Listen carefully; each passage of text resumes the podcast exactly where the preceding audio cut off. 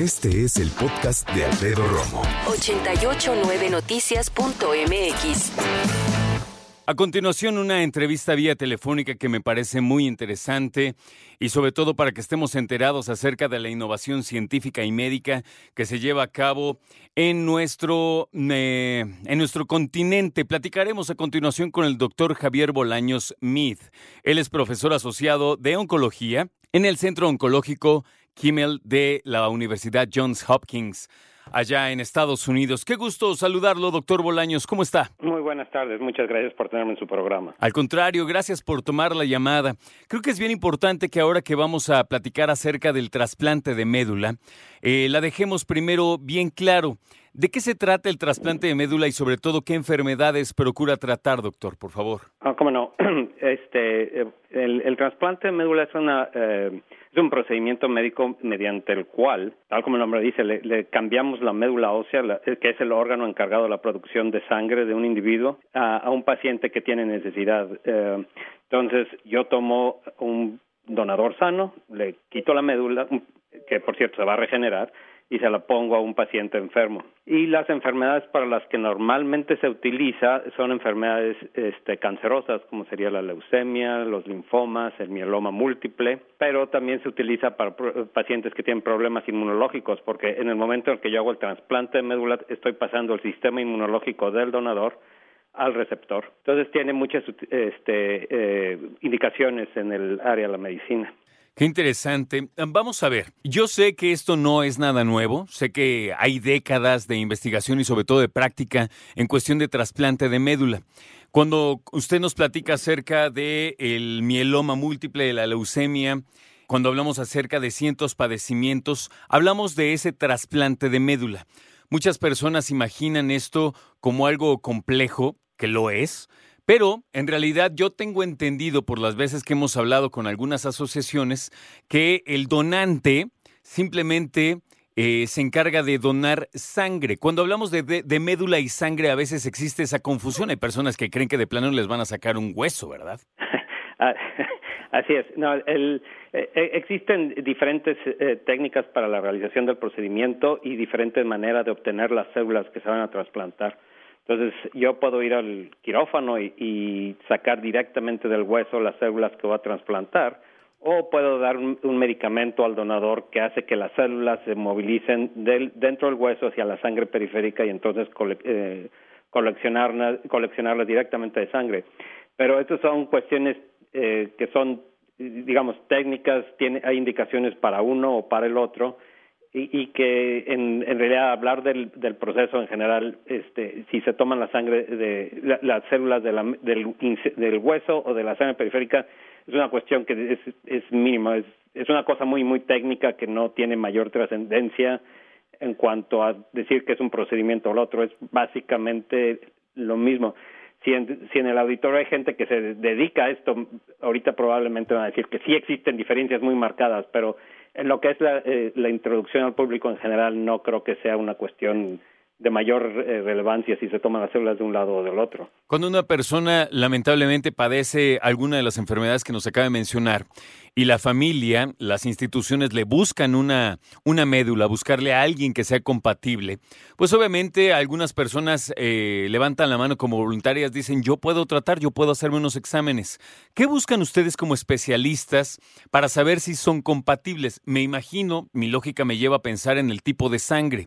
¿Eso es cierto? ¿O puede ser con personas compatibles que ni siquiera tengan la misma sangre al momento de hablar de la médula? De hecho, este, el tipo de sangre es de una, de una relevancia mínima Mire. y la compatibilidad es, también es de una relevancia mínima.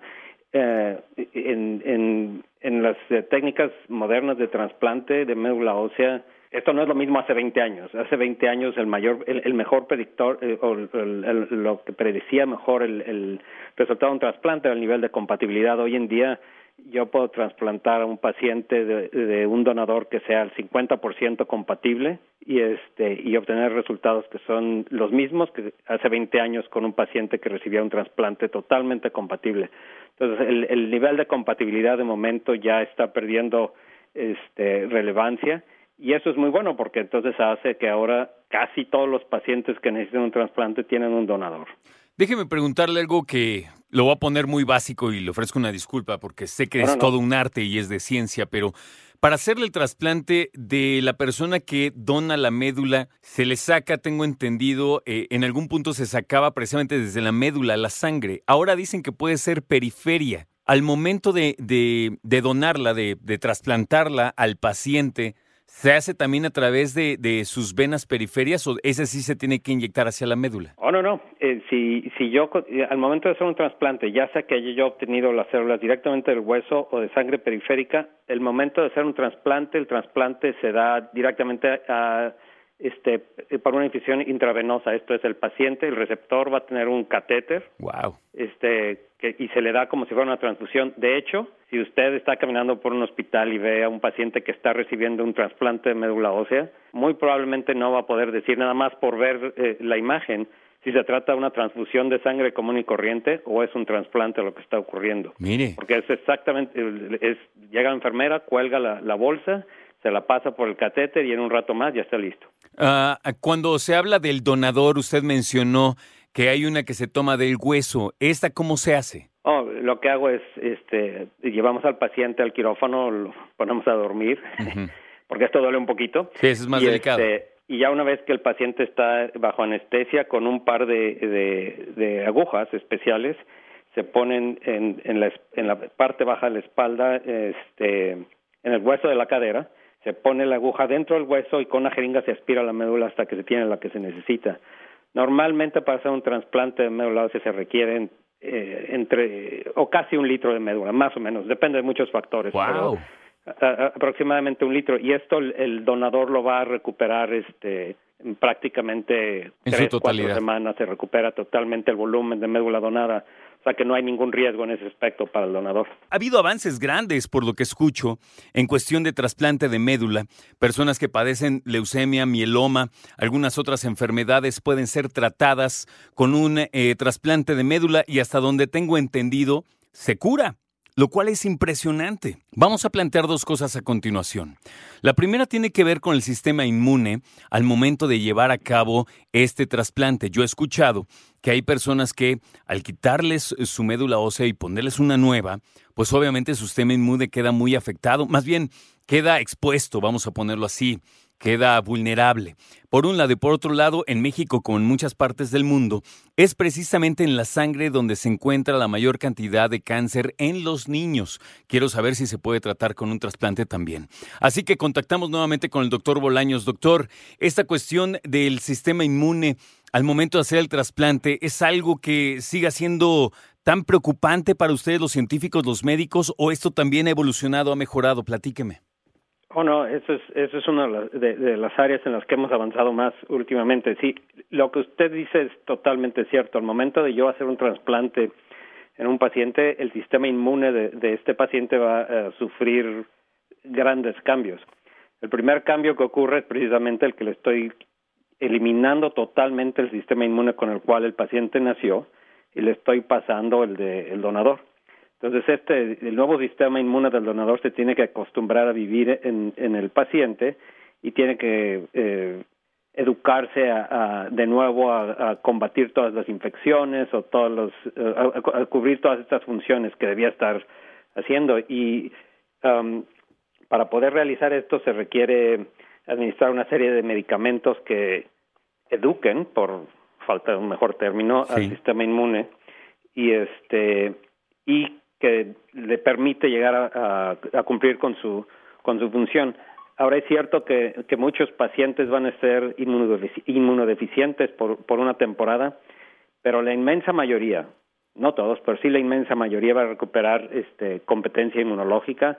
Nosotros hemos hecho estudios aproximadamente para un año después del trasplante, el, la función inmunológica es casi normal en un receptor. Entonces, este, sí tarda un poco, sí hay que este, dar algunos medicamentos, pero en general este, los pacientes van a recuperar su sistema inmune eh, a un nivel funcional bastante adecuado. Eso, eso escucho, que es una muy buena noticia, lo acabo de mencionar, prácticamente en un año la gran mayoría. ¿Escuché bien? ¿Hay unos que no lo recuperan? Oh, es cierto. Eh, eh, sí hay pacientes que debido a complicaciones del trasplante necesitan estar tomando medicamentos inmunosupresores por, por periodos de tiempo muy prolongados. Y cuando eso ocurre, este, debido a la acción de los medicamentos inmunosupresores eh, y algunas otras complicaciones, es cierto, el, el, sistema inmune en algunos casos no se recupera totalmente y el paciente sí tiene que sufrir desgraciadamente con infecciones y, y, algunos, algunos problemas de inmunodeficiencia por un periodo de tiempo más largo. ¿Qué estadística de los pacientes puede presentar esta situación, doctor? En nuestras manos, y esto sí aclaro que es, es, diferente dependiendo del tipo de trasplante, dónde se haga el trasplante y demás, únicamente una tercera parte de los pacientes eh, que se trasplantan con nosotros van a, van a requerir de tratamiento con inmunosupresor después del trasplante para controlar eh, complicaciones. Y de esos, este, más o menos treinta y tantos por ciento, únicamente el diez por ciento van a tener problemas que van a ser o muy serios o van a ser a largo plazo. Entonces estamos hablando en serio de un grupo muy muy pequeño que va, va a sufrir las consecuencias de inmunodeficiencia, y sus complicaciones eh, posteriores. Hay algunos otros trasplantes, eh, por ponerle un ejemplo, eh, el riñón. que hay algunos médicos que cuando hacen precisamente la operación dicen lo está aceptando muy bien. Hay veces que no y se habla de rechazo. Este caso último que me platica podría también tratarse de, verbalizarse como un rechazo en el trasplante de médula ósea. O sea, ¿existe eso? Oh, sí existe rechazo en el trasplante de médula ósea, pero eso es, es una cuestión este, muy poco común. El problema que hay en médula ósea, que es este más frecuente, es una cosa que se llama la enfermedad de injerto contra el recipiente. Y en este caso lo que ocurre, en lugar del paciente está rechazando la, la médula ósea, que puede pasar, pero es muy raro, lo que ocurre es que al momento de hacer el trasplante, el sistema inmunológico del donador rechaza al, al, al, al, paciente y entonces le provoca una serie de síntomas, erupciones en la piel, diarrea, este, inflamación del hígado, etcétera. Y esos son los pacientes que van a requerir inmunosupresión para controlar este problema y que en la mayoría de los casos, como mencionaba, no todos, pero sí en la mayoría de los casos se puede llegar a controlar y, en algún momento hasta este, terminar con, con el medicamento inmunosupresivo. Pero este, es bastante más común que lo que ocurra es en lugar de rechazar de que el receptor rechace el injerto, lo que ocurre es que el injerto, por decirlo de una manera, rechace al, al, paciente y se produzca esta enfermedad de injerto contra el recipiente. Le voy a ser muy sincero, esto suena peor de lo que es en realidad, porque la mayoría de los pacientes no van a tener este, esta enfermedad y de los que la padecen en nuestras manos la mayoría de ellos este, va a tratar con, con, éxito. Totalmente, sí, con todos los avances que me está diciendo y que cada vez hacen precisamente que la selección del donador sea mucho más precisa, así como la recuperación en cuestión del sistema inmune también más rápida, pues obviamente se, se eliminan muchas otras situaciones. Por último, y agradeciéndole su tiempo, doctor Bolaños, ya le decía yo al público hace un momentito, eh, el cáncer de sangre es lamentablemente uno de los más persistentes en cuestión de cáncer infantil. ¿Un trasplante de médula ósea puede curar a los pequeñitos? Así es. la mayoría, de los, la mayoría de los, eh, de los niños no van a requerir un, un, trasplante porque el cáncer infantil más común de sangre es la leucemia linfoblástica aguda y es, en la mayoría de los casos se puede curar con eh, quimioterapia únicamente.